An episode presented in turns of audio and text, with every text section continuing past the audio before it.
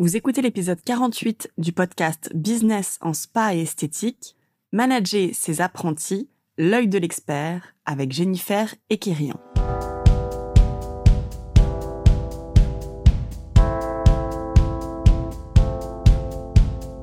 Bonjour et bienvenue. Je suis Tiffaine Modeste et je suis ravie de vous retrouver sur le podcast Business en spa et esthétique, le premier podcast du secteur du spa et de l'esthétique en France. À chaque épisode, je vous propose de découvrir les meilleures astuces que j'ai mises en place au cours de ma carrière et qui m'ont permis d'atteindre le million d'euros de chiffre d'affaires dans mon spa, les outils que je partage avec nos clientes et leurs histoires de réussite, et les témoignages des grands acteurs de notre secteur.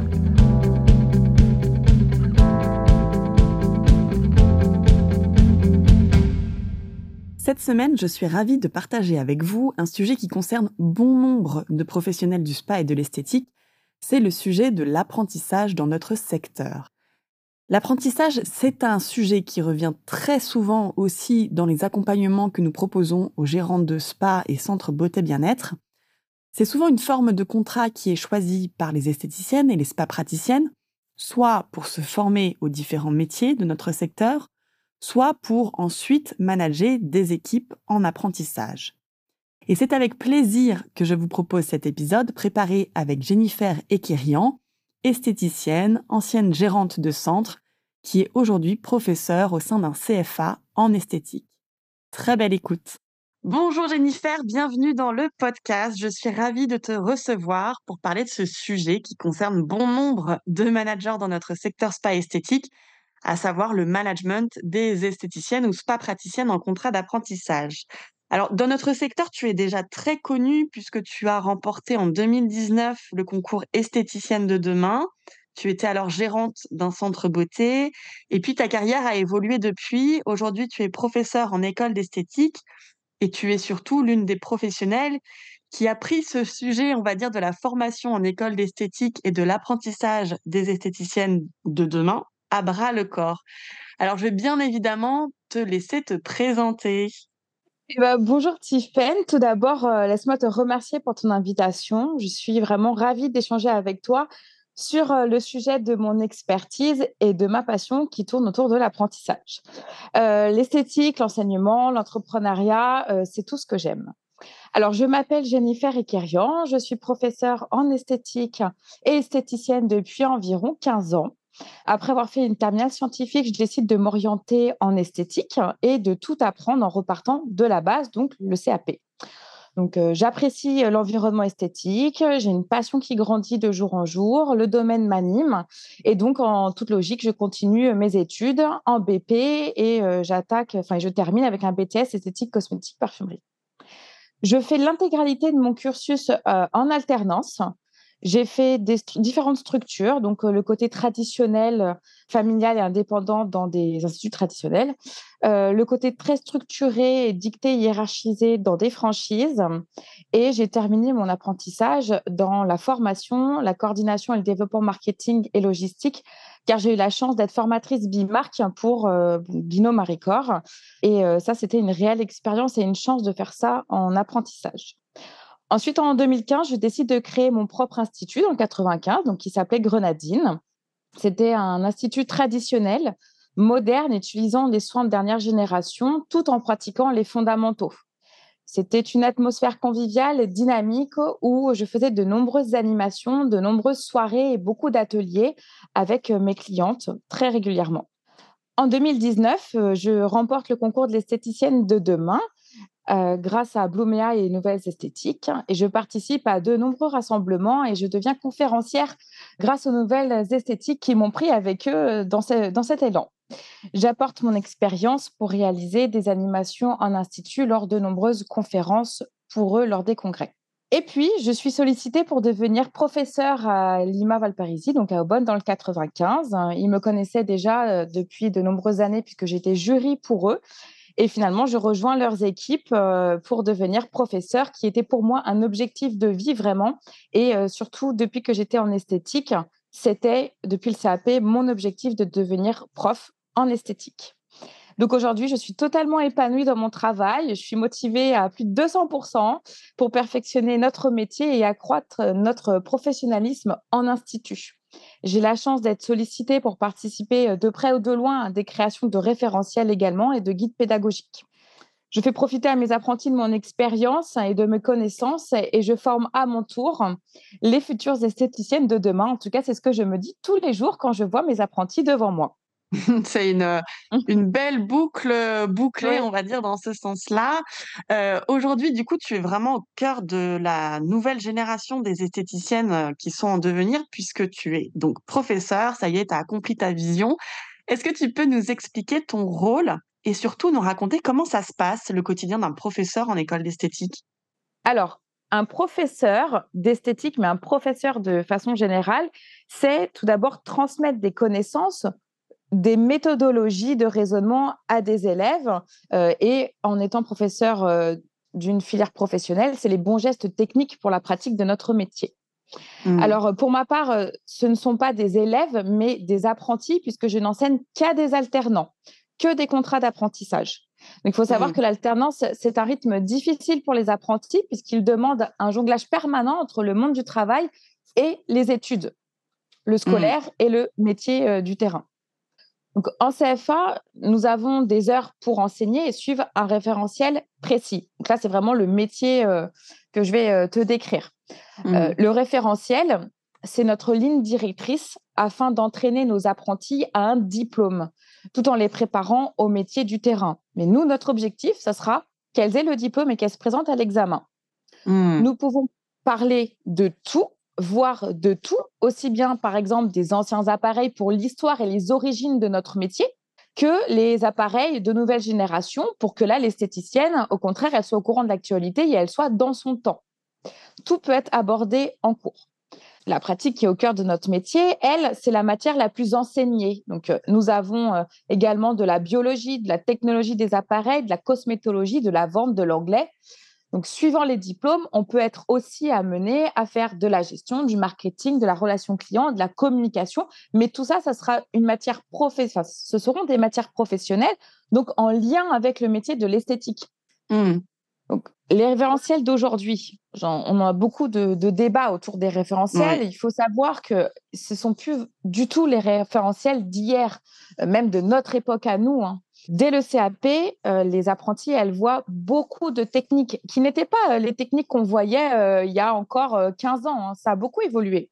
Mmh on voit les épilations, forcément, dès le CAP, les soins visage, manicurie, on voit les vernis semi-permanents qui sont maintenant mis dès le CAP au programme, euh, les teintures, les maquillages, les plus réalisés en institut, bien sûr, hein, on ne parle pas de l'artistique dans un premier temps, euh, puis dans les diplômes suivants, on voit les rehaussements, les extensions de cils, les soins du corps, les massages, la prothésie angulaire. Alors dans la prothésie angulaire, ça peut aussi bien être gel résine comme ça depuis longtemps, mais ça peut être aussi les nouvelles techniques comme par exemple le gel X, les popites, l'acrygel. Donc on voit que les référentiels évoluent quand même parce qu'ils sont de moins en moins euh, précis et ouverts en fait sur les nouvelles technologies. Mmh. Une apprentie qui poursuit ses études après un CAP, qu'elle aille en BP, BM ou BTS, il faut savoir qu'elle aura vu l'intégralité des soins qu'englobe le métier. Donc, ça peut représenter, pour te donner, euh, pour que tu puisses te rendre compte, en CAP, il y a environ 25 techniques à apprendre. Parce que notre métier, il est quand même extrêmement mmh. large. Donc, 25 techniques en alternance, en n'étant pas là toutes les semaines en cours, c'est quand même important. Nous, elles viennent par mmh. exemple toutes les trois semaines. Mmh. En BP, elle voit plus d'une vingtaine de soins corps, enfin soins corps, soins visage, euh, en tout cas c'est la suite du CAP, et je parle même pas de tous les massages qui existent qu'on peut voir. Donc, hmm. ça représente quand même euh, beaucoup, beaucoup de, pratiques et de soins. À cela, eh ben, on rajoute un peu de connaissances théoriques, enfin un peu beaucoup, mhm. parce que de là, tu as donc une vingtaine d'appareils, une cinquantaine de produits cosmétiques, Mmh euh, bah, alors, quand on dit études cosmétiques, c'est euh, la cosmétologie euh, vraiment en détail. Donc, c'est pas forcément que le discours de la cliente comme on pourrait avoir pour une technique de vente. Là, c'est vraiment de la cosmétologie plutôt même orientée laboratoire. Mmh, qu'est-ce qu'un tensioactif Qu'est-ce que ah, Bien évidemment, par exemple, voilà, c'est ça, l'histoire du tension actif, dès le CAP, en fait, on en parle. Mmh. Alors, mmh. après, en BP et en BTS, tu t'imagines qu'on va beaucoup plus loin dans l'étude des vecteurs. Enfin, bon, bref, là, voilà, je vais rentrer dans mes cours. Mais, bon, en tout cas, euh, euh, vraiment, voilà, on va quand même. C'est très, très poussé, hein, les études, surtout quand on monte après dans, dans les mmh.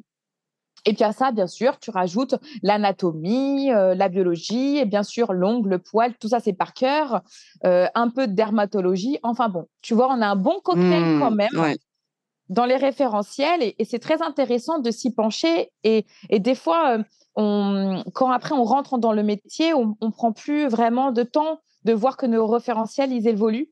Mmh.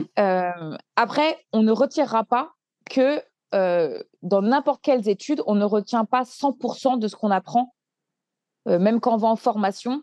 C'est euh, techniquement pas possible pour notre cerveau. On, comprend tout, on, a, on, est super attentif, mais en fait, sur du long terme, voilà, il y a des choses qui s'effacent petit à petit avec notre pratique quotidienne. Mmh. Mais elle, elle voit beaucoup de choses. Du coup, pour en revenir à notre quotidien, mmh nous avons aussi des heures pour préparer nos cours corriger les copies, faire des conseils de classe, préparer les examens blancs, euh, parce que les examens blancs, on reproduit exactement ce qu'il y a euh, au vrai examen. Donc, mmh on, crée des sujets de A à Z pour tous les niveaux. Euh, et puis, en fin d'année, on est beaucoup sollicité pour être convoqué, pour être jury d'examen, celui-ci le vrai, pour corriger les copies, pour être jury de pratique, etc. Mmh. À ça, en tant que professeur professionnel en centre de formation pour les apprentis, on rajoute la relation avec l'entreprise et la relation avec le maître d'apprentissage. Mmh euh, et donc, euh, ça, c'est euh, point à discussion. une apprentie, elle doit apprendre grâce à l'entreprise et grâce à son maître d'apprentissage. Alors, je ne sais pas si tout le monde sait vraiment ce qu'est un maître d'apprentissage mais en fait, le maître d'apprentissage, il est très, très important dans l'alternance parce que c'est le maître d'apprentissage, c'est un peu comme une marraine et c'est le maître d'apprentissage qui va suivre l'alternant en fait dans l'entreprise. Mmh. Et sans l'aide du maître d'apprentissage, le diplôme, il peut vraiment être difficile pour l'apprenti. Mmh. Et le maître d'apprentissage, il doit apporter le côté terrain, relation clientèle, monde du travail, que nous, on peut en parler, mais on ne pourra pas le pratiquer. Mmh. Et le MA, donc le maître d'apprentissage, il doit faire pratiquer euh, régulièrement les soins que nous, on aborde en cours, parce qu'on ne mmh peut pas faire 10 euh, séances sur le soin visage. C'est pas possible, on n'a pas le temps. Et donc, mmh. c'est à l'entreprise après de prendre le relais une fois que nous, on a vu euh, les, les, bases. C'est pour cela qu'en fait, il y a une vraie correspondance entre nous et l'entreprise on a des livrets spécifiques où dessus il y a notre progression. Par exemple, les, entreprises, elles demandent tout de suite que les, apprentis, elles soient opérationnels en épilation. Donc nous, on va, on va commencer notre programme par les épilations. Comme mmh. ça, les entreprises, elles sont contentes. au moins, elles voient les bases tout de suite avec nous, les bons gestes pour, avec nous et avec l'entreprise en même temps. Et puis après, c'est parti. Les épilations, elles peuvent aller en cabine assez vite. Voilà, voilà. C'est un programme qui est très, très dense et c'est vrai que ça pose vraiment la question de qu'est-ce qu'il en ressort après euh, au niveau opérationnel, qu'est-ce qu'on va maîtriser? Et j'ai l'impression par rapport à ce que tu viens de partager avec nous, c'est que tout dépend aussi beaucoup du maître d'apprentissage qui va vraiment pouvoir suivre et encadrer euh, la professionnelle en devenir. Euh, j'entends souvent des gérantes qui déplorent un peu l'attitude de la nouvelle génération d'esthéticiennes ou en tout cas, elles ont du mal à comprendre, à comprendre ce qui motive cette nouvelle génération d'esthéticiennes à faire carrière dans notre secteur. Quel est toi ton regard par rapport à cette nouvelle génération que tu côtoies du coup tous les jours? Alors, la nouvelle génération, elle n'a pas les mêmes envies par rapport au métier de l'esthétique, hein, euh, au métier avec un, S, hein, euh, que, que notre génération à nous d'avant. Alors, cette génération, elle va penser à son confort, à sa vie de famille. Mmh. On a un avant Covid, un après Covid, où euh, le, psychologique des apprenants n'est plus le même. Et donc, euh, le, les envies sont, sont recentrées un petit peu sur soi, son confort et sa vie personnelle aussi. Mmh. J'entends souvent qu'elles elles ne veulent pas travailler les week-ends ou ne pas finir tard. Alors pour nous, notre génération, c'est inconcevable, c'est pas mmh. incompatible avec le métier. Donc on a envie de leur dire, mais ça sera pas possible en fait. Mais cette génération, elle est dictée aussi par les réseaux sociaux. Euh, ils ont pour impact de favoriser l'entrepreneuriat. Mmh. Et du coup, cette nouvelle génération, elle peut des fois trouver des solutions pour bah, ne pas travailler si tard, ne pas travailler le week-end. En fait, elles arrivent à, en ouvrant des auto-entreprises, bah, elles arrivent en fait à se faire leurs propres horaires. Et il y en a beaucoup plus qu'avant des auto-entreprises. Mmh et bah comme ça, elles font, le, elles font leur choix de s'installer à leur compte. Elles gèrent leurs horaires, leur planning, leurs contraintes et leurs avantages. Mmh. Alors je dis elles par habitude, hein, mais euh, maintenant il y a de plus en plus d'hommes, c'est vrai, qui viennent. Euh, bon, ceux-ci s'arrêtent souvent au CAP dans la plupart du temps. Euh, des fois, ils, se dirigent vers des écoles de maquillage. Par, voilà. Mais j'ai un défaut, je dis elles, c'est mes choupettes. Mais bon, il y a aussi il de temps en temps. Mmh. il faut le préciser. Mmh. Donc, elles sont beaucoup plus attirées euh, par l'aspect financier aussi. Si on ne gagne pas d'argent, pour elles, c'est pas la peine en fait. Mmh. Et ça, c'est un discours qu'on n'avait pas vraiment avant. sur ce point, euh, sur ce point, elles ont peut-être raison parce que nous, ce c'était pas dans nos, euh, nos arguments premiers. Mmh. alors qu'en fait, une gérante, elle devrait dire qu'elle ouvre un institut parce que bah, elle aime bien évidemment son métier, mais aussi parce qu'elle veut gagner sa vie. Et ça, c'est dans notre métier, dans notre secteur, on a du mal à le dire.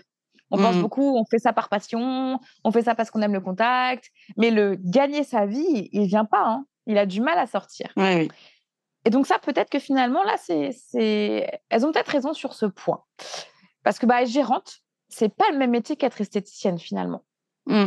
Donc voilà, ça c'est aussi un des points euh, qui diffèrent euh, vis-à-vis de notre génération. Et après, au niveau du comportement, bah, c'est une génération euh, compliqué.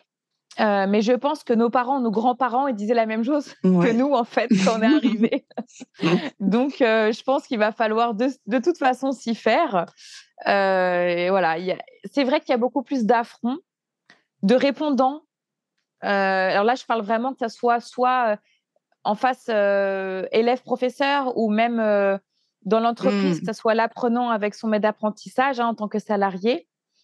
Bon, effectivement, là, il y a un peu plus de répondants. Alors ça, à cause de quoi? Je ne sais pas. Euh, je ne sais pas. Il y a peut-être moins. Euh, c'est pas moins de rigueur parce qu'on est, on a la même rigueur qu'avant dans les études, mais c'est une génération qui arrive beaucoup plus à s'exprimer. Et je pense que là aussi, les réseaux, mmh. ils, y sont, ils y sont pour quelque chose. Hein. C'est très facile maintenant de s'exprimer. Oui. Donc, euh, donc voilà, elle, elle s'exprime. Euh, bon, alors je dis ça, hein, qu'elles sont compliquées, mais cependant, elles sont vraiment quasiment toutes adorables hein, euh, et toutes vraiment très respectueuses. Euh, c'est rare qu'on ait des soucis importants avec des apprentis. Mmh. Généralement, il n'y a, y a aucun problème. Il y a aucun problème. Et puis, il faut pas oublier que quand elles rentrent en esthétique, c'est des petites chopinettes qui, des fois, ont à peine 15 ans. Mmh. Donc, bah, elles se cherchent aussi. Et ça, il faut, faut de temps en temps se mettre un petit peu à leur place et se dire que nous aussi, à 15 ans, des fois, c'était pas toujours facile. Mmh. Après, sur les trois points que tu viens d'évoquer là par rapport à, cette nouvelle génération, le fait de rechercher un autre équilibre ou enfin un autre, avoir un autre rapport de la place qu'occupe le travail dans sa vie, de mmh. effectivement savoir que bah, le, métier que je choisis, c'est celui qui va me faire gagner ma vie et gagner de l'argent. Et mmh. puis le fait de pouvoir s'exprimer aussi librement et de se positionner quelque part si tu les prends comme ça de manière factuelle et si on a des débats sur ces trois sujets-là, d'un sens, tu disais, bah oui, elles ont, probablement raison et j'aime beaucoup penser comme ça. J'aime beaucoup aussi faire réfléchir les gérantes et, les managers de cette façon-là parce que ça sert pas forcément à grand chose de dire ah bah oui mais non nous notre secteur il est comme ça le métier il est fait comme ci et comme ça je trouve qu'aussi cette nouvelle génération nous apporte beaucoup de créativité dans la façon dont on voit les choses quelles seraient, selon toi, les, les motivations principales qui font que cette nouvelle génération choisisse de faire carrière en esthétique? Alors là, on a de tout. On a des filles qui viennent car elles sont passionnées, ce sont des fans d'esthétique depuis, la, depuis leur enfance. Elles sont complètement épanouies dès qu'elles arrivent. Elles, elles mangent, elles boivent esthétique, elles dorment mmh. esthétique, elles rêvent esthétique. On a euh, certaines filles qui arrivent pour euh, devenir make-up artiste. Alors ça, c'est vraiment un, mot, un nom de métier qu'elles sortent de leur bouche régulièrement. Et là, mmh c'est à nous de leur expliquer qu'en méthode d'esthétique pour être esthéticienne, c'est pas forcément des formations de maquilleuse pro. Donc là-dedans, on en a qui, du coup, finalement adorent le métier de l'esthéticienne et qui mmh arrivent à allier leur passion du maquillage ou bah il y en a après qui partent directement finalement dans le maquillage. Parce que c'est pas la même chose hein. alors en esthétique on fait quand même beaucoup de on a beaucoup de domaines en fait. Et en CAP esthétique on voit énormément de choses mais la, base du métier du soin d'esthéticienne il peut être après il y a plusieurs branches en fait et quand mmh. on sort de nos études, on peut se spécialiser dans des choses. Mais alors là, c'est vraiment un autre débat aussi sur finalement, est-ce qu'il n'y a pas trop de choses dans notre branche? Bon, là, c'est vraiment un autre sujet. J'adore débattre de tout ça, hein, mais euh, euh pour, ah j'ai encore des milliards d'arguments dans ma tête sur, euh, sur ce sujet, mais euh, bon, voilà. Et mmh. puis, pour, pour reprendre ta question, les motivations, et eh ben, on a les autres, alors sans, sans être négative, hein, mais on a toutes les autres qui, bah, elles hésitent tout, souvent, très souvent, entre coiffure et esthétique. Mmh et elles savent pas trop. Et puis elles se disent, bon, bah, je vais tenter l'esthétique. Bon, bah, bah, je vais tenter la coiffure après, finalement. Alors, je prends ces deux exemples parce que c'est des métiers qui sont très liés. Et on a souvent des, des apprentis qui font la passerelle. Un CAP esthétique, un CAP coiffure, et qui allient les deux. Et bon, parfois, elles apprennent à aimer le métier, mais parfois, souvent, euh, ce profil-là arrête, arrête très, très vite l'esthétique. Ouais. Est-ce qu'il y a un décalage justement entre les aspirations de ces futures esthéticiennes et la réalité du métier? Bon, Je pense que la, réponse va être assez simple. Alors oui, hein, on en a déjà un petit peu évoqué là dans notre discussion. Euh, les réseaux, les réseaux, ça les leurre énormément mais elles comprennent très vite euh, ce qu'est la réalité euh, du, métier, puisqu'elles intègrent dès les premiers jours en fait une entreprise en étant en alternance. Mmh. Donc, elles voient très bien que c'est n'est pas pareil. Euh, ce qui est génial, c'est qu'elles sont plongées dans le monde du travail tout de suite et en seulement quelques mois, elles évoluent très vite professionnellement parlant. Mmh. Mais effectivement, euh, quand elle pense, euh, par exemple, prendre, aimer prendre soin des gens, elle ne s'imagine pas tout ce qu'il y a à côté. C'est euh, ranger les cabines, nettoyer le sol, sortir les poubelles, la ponctualité, la relation clientèle et tout ça, c'est pas si simple quand on est jeune et qu'on n'a aucune expérience. Donc des fois, en fait, ben, le soufflet retombe et elle déchante. Mmh. mais pour celles qui intègrent complètement cette partie du métier, parce que ça fait partie du métier, hein, tout ça, eh ben, elles évoluent vite hein, et euh, leur patronne, elle leur laisse faire beaucoup de choses et elles prennent de la place dans l'entreprise très vite et elles vont, par exemple, euh, désaper, créer des offres, proposer des soins, partir en formation. Donc, euh, mais c'est vrai que des fois, il y a un petit décalage quand elles arrivent. Alors, bah, soit elles adhèrent, soit elles adhèrent. Ok. C'est marrant parce que tu, utilises un mot, un mot que j'aspire à ce qu'il ne soit plus trop présent dans nos langages. C'est le mot patronne. Et ça m'amène à parler avec toi de la relation, cette relation manager-apprenti. Parce qu'on sait que les contrats d'apprentissage, ça a vraiment la cote dans notre secteur. Il y a de nombreuses gérantes de centres et des managers qui choisissent d'avoir dans leurs équipes des esthéticiennes ou des spa praticiennes qui sont en contrat d'apprentissage. Alors, il y a ceux qui choisissent de prendre une alternante pour des raisons économiques je veux recruter, mais par exemple, j'ai peur de m'engager financièrement avec un contrat fixe. Ça, j'ai beaucoup de, retours comme ça. Ou bien elles se disent, eh ben, je vais commencer avec une apprentie parce que ça me coûtera moins cher. Et il y a ceux qui ont recruté un contrat d'alternance parce qu'ils aussi ne trouvaient pas de salariés diplômés sur le marché qui leur convenait. Et enfin, il y a aussi ceux qui choisissent de recruter des apprentis parce qu'en fait, elles ont cette envie de transmettre leur savoir-faire de transmettre leur passion et leur métier. Alors, selon toi, dans quelle situation doit-on recruter un alternant? Alors, sans hésitation, je te réponds que la bonne réponse, c'est la dernière. On doit recruter une apprentie par amour du transmettre. Dans l'artisanat, c'est notre ADN, le savoir transmettre. Euh, par exemple, je vais commencer avec une apprentie car cela me coûtera moins cher. C'est une grosse erreur car à l'embauche, elle ne saura pas faire les soins. Donc, mm. finalement, la gérante, elle sera forcément déçue. Mm. Parce que c'est pas une salariée qu'on embauche au rabais. C'est une salariée, on va lui apprendre le métier, la faire s'épanouir dans ses premiers amours, on va dire, puisqu'elle vient en esthétique parce qu'elle aime ça, normalement. Euh, et après, donc, c'est la, développer et l'épanouir dans ce métier. Et surtout, il faut faire très attention au diplôme qu'on choisit quand on recrute une apprentie euh, chaque niveau est intéressant, mais il ne faut surtout pas confondre. Par exemple, euh, un CAP, ça coûte pas très cher, effectivement, mais il faut beaucoup de temps pour lui apprendre le mmh. métier. Après, par contre, l'avantage, c'est qu'elle est formée comme nous, on aime. Là, je me mets en posture de gérante, comme j'étais avant. Mmh bah, l'avantage, c'est que moi, je formais mes mini-mois. Voilà. Donc, j'avais entièrement confiance après dans leur technique parce que je savais que, en fait, elle reproduisait mes gestes en, soutien avec l'école qu'elle apprenait à côté. Donc, ça, ça, peut être pas mal, mais il faut du temps. Par exemple, la, mmh. la, BP, celle qui va en brevet professionnel, alors elle, elle est plus coûteuse, mais elle a déjà de l'expérience. Elle a déjà peut-être fait de l'alternance avant. Euh, le, BP, donc lui, c'est que en alternance. Euh, et elle, a, elle connaît les soins, elle connaît les soins visage, elle connaît l'épilation. Bon, le BP, euh, je ne te cache pas que c'est le diplôme le plus demandé et c'est mmh. dur d'en avoir. Souvent, elles restent dans les entreprises, en fait, où elles ont fait leur CAP. Mmh. Ouais, elles sont très recherchées.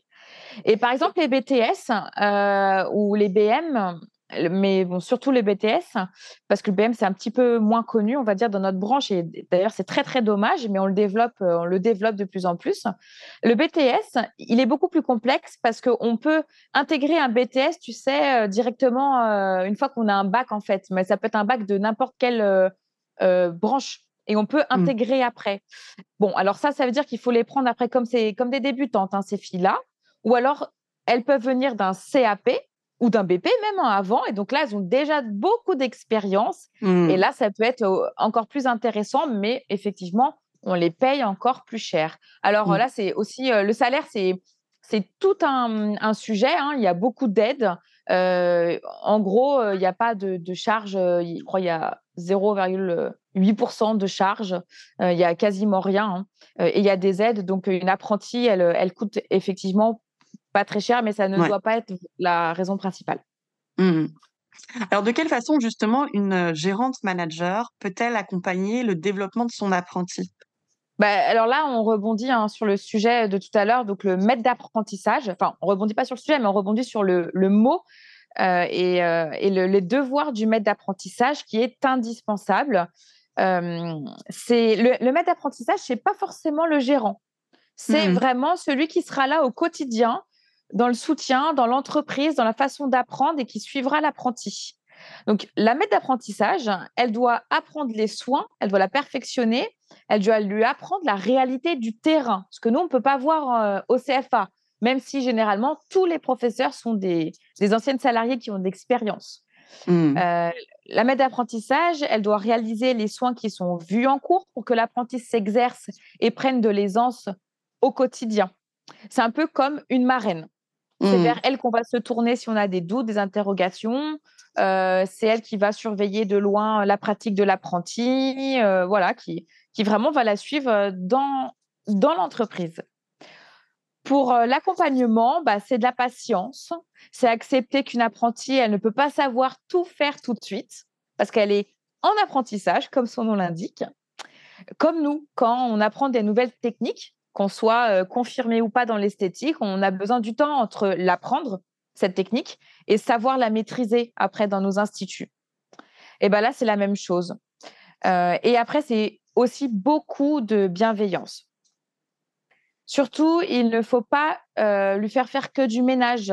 Il faut la faire participer à la vie dans l'entreprise parce que bah, c'est en fait c'est ça aussi le contrat qui lie hein, entre le CFA, l'alternante et le maître d'apprentissage, il y a un réel contrat, il y a un réel lien.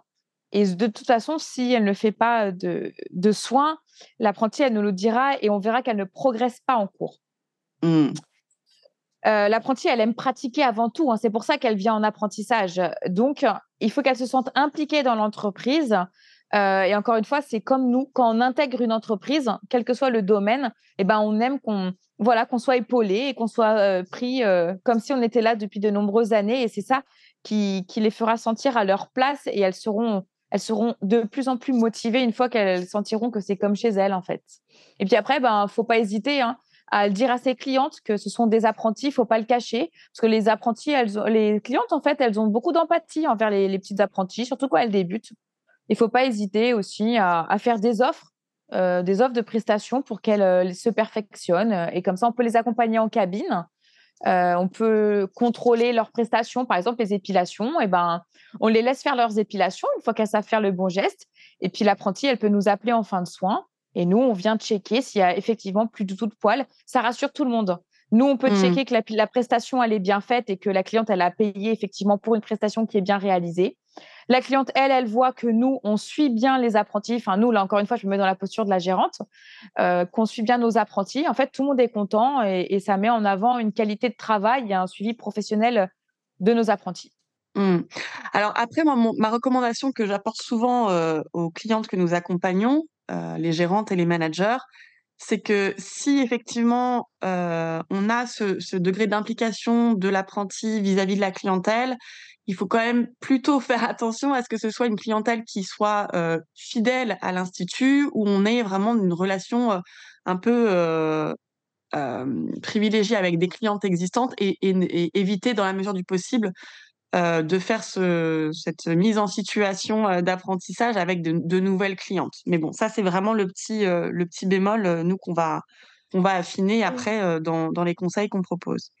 Oui, oui, puis on peut demander hein, tout simplement aussi à la cliente si elle veut être épilée par une apprentie. Après, ça, fait partie de nos métiers, hein, de nos ADN, donc bah, pour apprendre le métier, il faut y aller de toute façon. Mmh, absolument. Alors, selon toi, Jennifer, qu'est-ce que peut faire une euh, gérante manager pour motiver son apprenti Est-ce que on peut, par exemple, euh, proposer des primes sur objectif Est-ce qu'il faut faire participer ses apprentis aux formations qui sont proposées au reste de l'équipe? Qu'est-ce que qu'est-ce qu'on peut faire? Eh ben, en fait, une apprentie, c'est une salariée à part entière, mais qui en même temps est en formation pour passer un diplôme.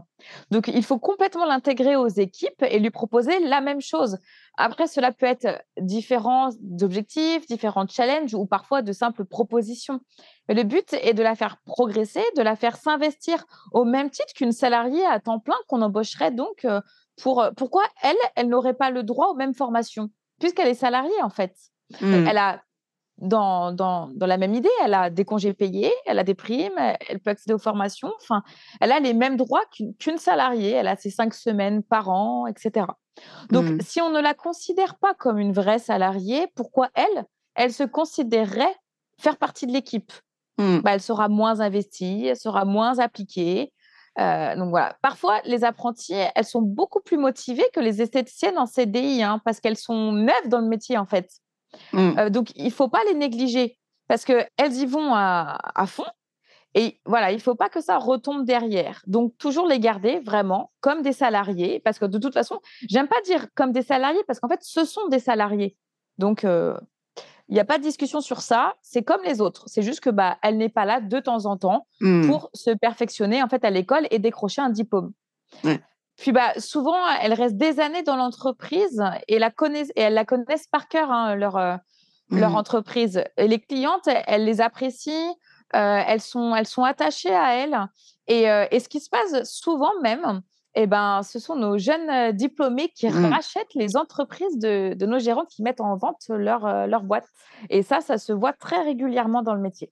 Oui, j'ai des, des tas d'exemples de clientes dont mmh. c'était le, le cas justement. Elles étaient apprenties dans leur centre et elles ont racheté euh, le centre dans lequel elles travaillaient en apprentissage. J'ai aussi d'autres euh, managers, gérantes euh, qu'on accompagne et qui, voilà, qui ont construit toutes leurs équipes en fait.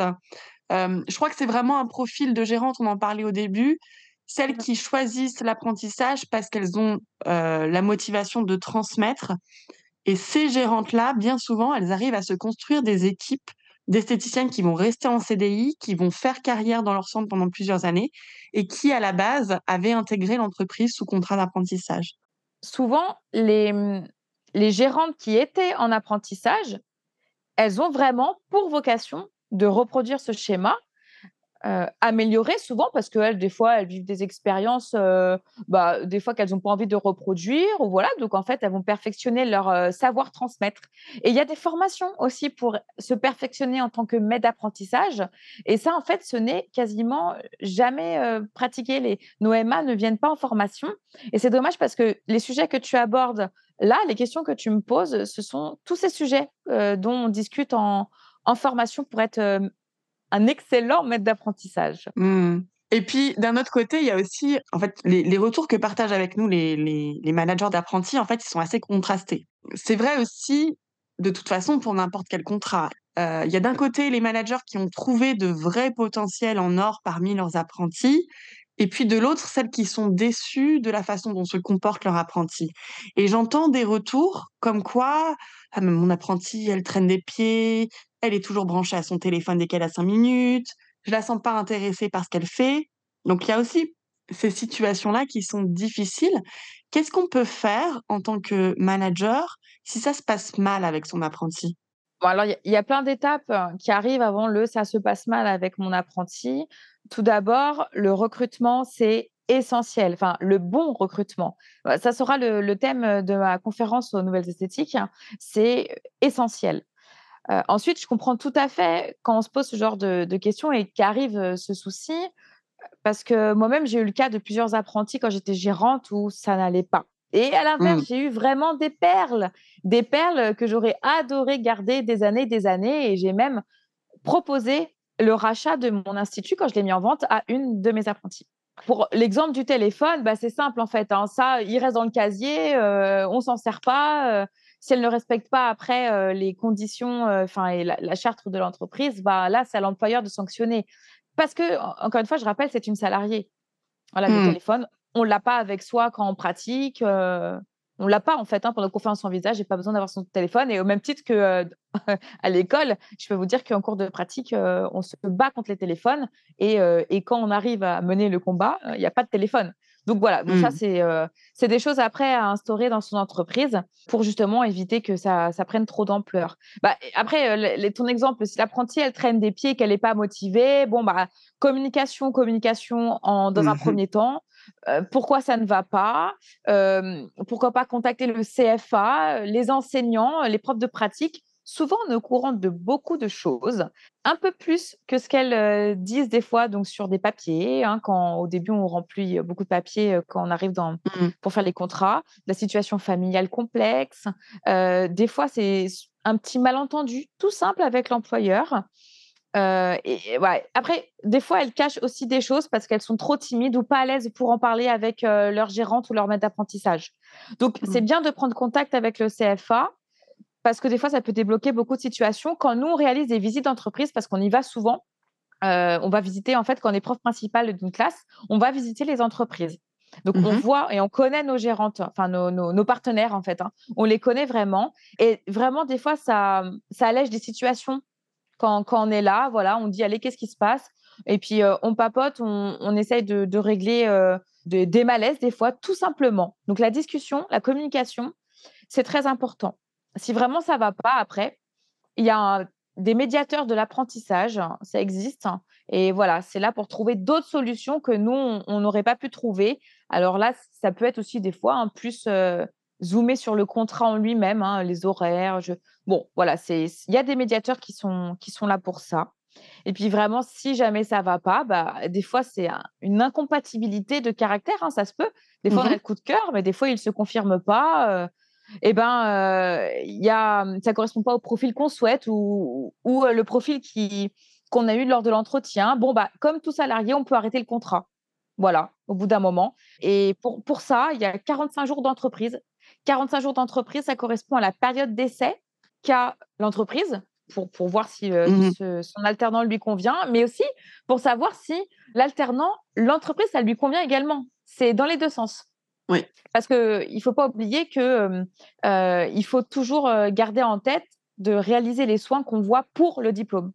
Donc peut-être que là, c'est l'apprenti lui-même qui dira bah finalement non, j'étais démotivé, je traînais des pieds parce qu'en fait c'est c'est pas à cause de vous, madame, hein, mais c'est parce que l'entreprise en fait elle ne me convient pas. Ce n'est pas ce que j'aime. Là ici je fais que de la prothésie ongulaire alors que moi je vais faire du soin visage par exemple. Mmh, voilà. Mmh, mmh.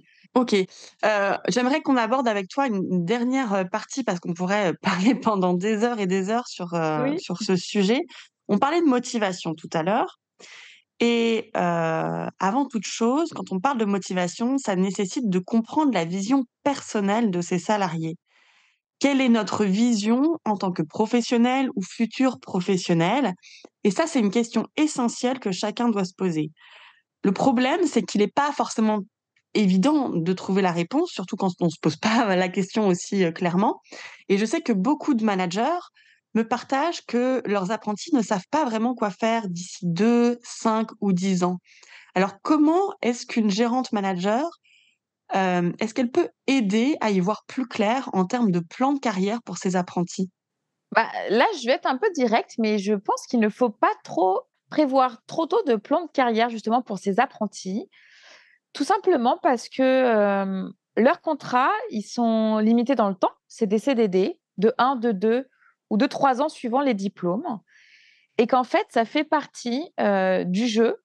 L'apprenti, elle peut changer d'avis finalement et changer de plan de carrière elle-même au bout de 1, de 2 ou 3 ans il faut qu'elles soient toujours motivées et sûres à 10 000 et, et, ça, en fait, ça peut, ça peut changer. Elles sont jeunes, comme on le disait tout à l'heure. Des fois, elles ont 15 ans, elles terminent leur premier diplôme, elles en ont à peine 17 et elles peuvent tout arrêter du jour au lendemain et, elles en ont le droit, en fait.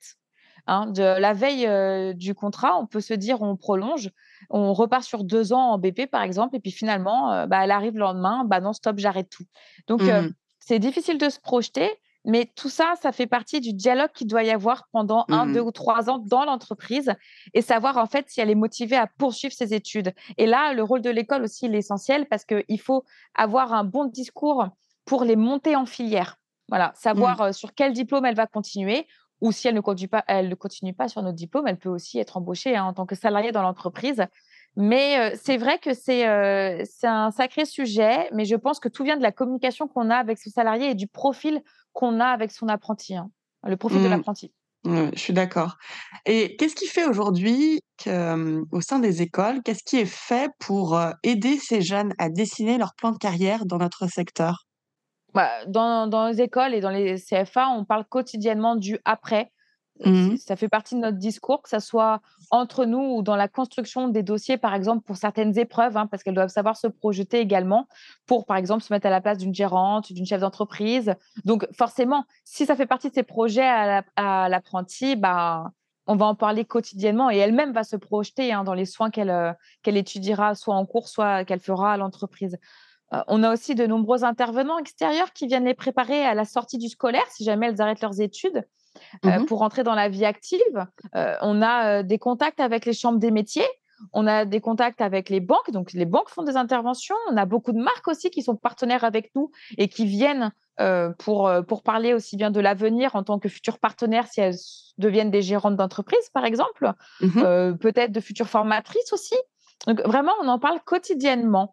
Pour celles qui souhaitent continuer leurs études, bah là, c'est nous hein, à faire euh, des bonnes explications pour les monter en filière, que ce soit dans notre propre CFA, enfin dans le mien par exemple, ou alors dans des écoles privées ou des écoles spécialisées ou euh, des formations courtes à distance par exemple. Mais vraiment, on leur explique toutes les possibilités. Par exemple, l'exemple de tout à l'heure, la make-up artiste, bah voilà, on lui dit maintenant tu as fait ton CAP, qu'est-ce que tu décides? Est-ce que tu poursuis tes études en tant qu'esthéticienne ou est-ce que tu pars euh, par exemple, dans du privé, euh, faire une école de maquillage. Mais on en parle quotidiennement et il y a plein d'intervenants extérieurs qui, euh, qui sont là pour les soutenir et les, les aider dans leur choix.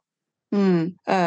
quel serait du coup le conseil que toi, tu donnerais à un jeune ou à une jeune qui voudrait faire carrière en esthétique aujourd'hui? Alors, si c'est avant de rentrer en esthétique, donc elle n'est pas encore dans les études, le, le conseil c'est de venir nous voir lors des journées portes ouvertes ou des soirées portes ouvertes et que on prenne le temps de leur expliquer et elles qu'elles se questionnent sur ce qu'est vraiment le métier quand on rentre faire un CAP d'esthétique. Voilà, pour euh, ne mmh. pas avoir en fait de fausses routes. Encore une fois, elles sont jeunes, elles peuvent avoir des fois des a priori sur un métier qui ne sera pas celui-ci. Donc, et, le choix de l'alternance aussi. Hein. Le choix de l'alternance, il est très compliqué. Est-ce qu'elles viennent en, apprentissage ou est-ce qu'elles vont euh, sur un CAP en continu où là, il n'y a pas le lien avec l'entreprise? Quels sont les mmh. bénéfices et les avantages qu'elles peuvent en tirer? Voilà, ne pas venir en esthétique parce que je n'ai rien trouvé d'autre.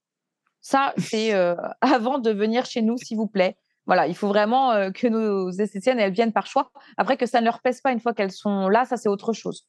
Mmh. Euh, voilà, qu'elles aient une réelle appétence, en fait, pour les soins. Mais ça, c'est le discours quand elles viennent nous voir. Il faut qu'on les renseigne bien.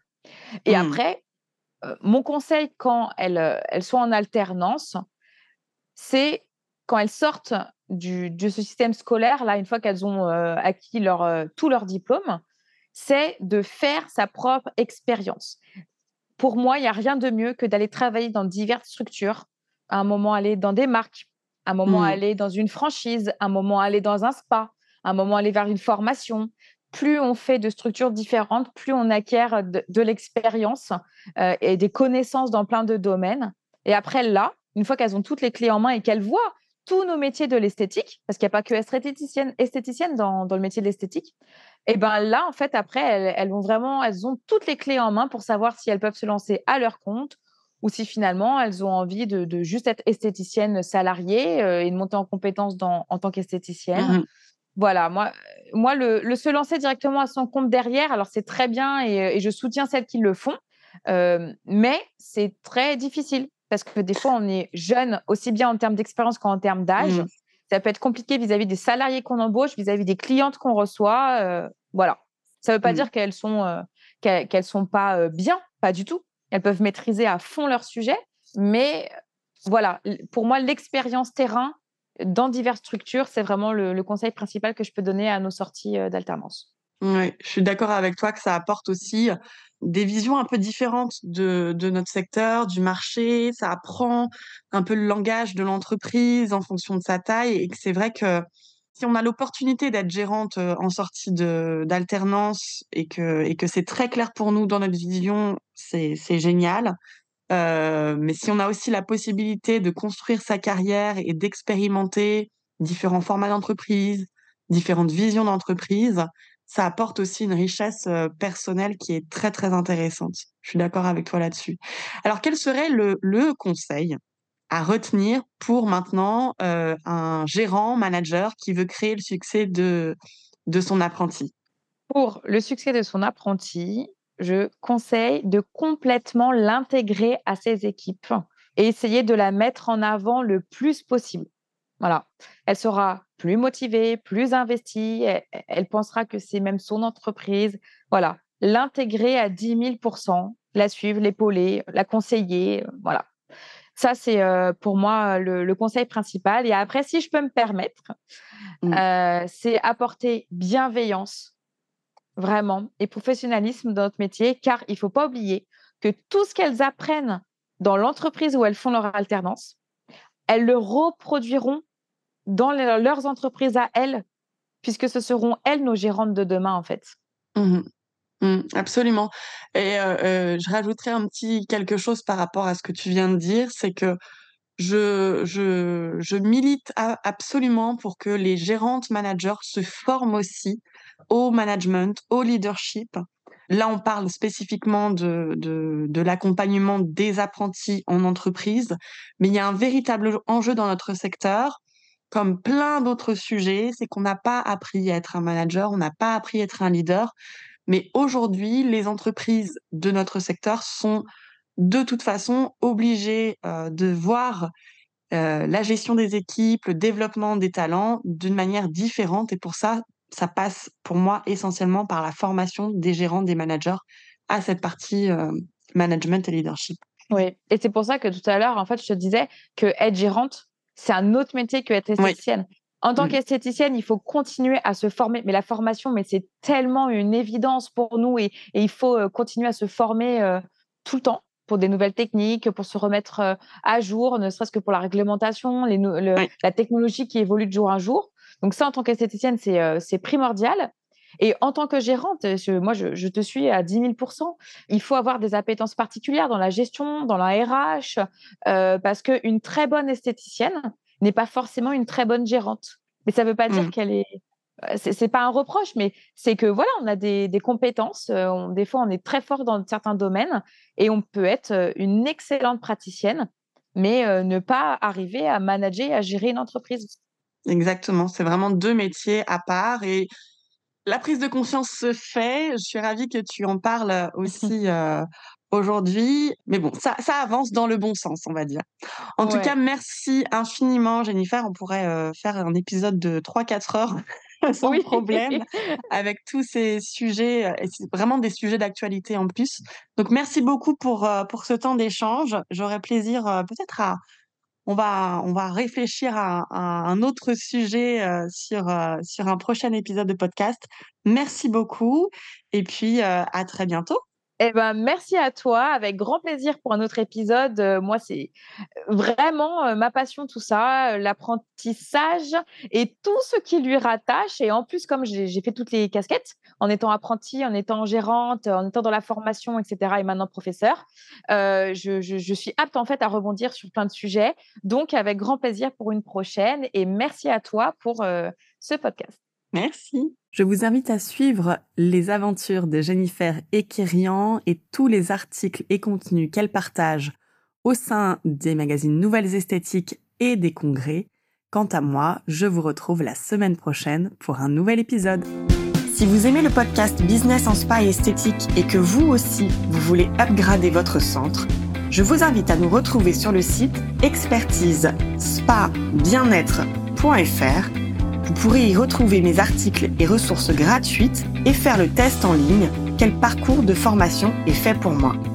N'oubliez pas de vous abonner au podcast dans votre plateforme d'écoute et de nous partager votre avis. Cela nous aide énormément. Merci et à la semaine prochaine.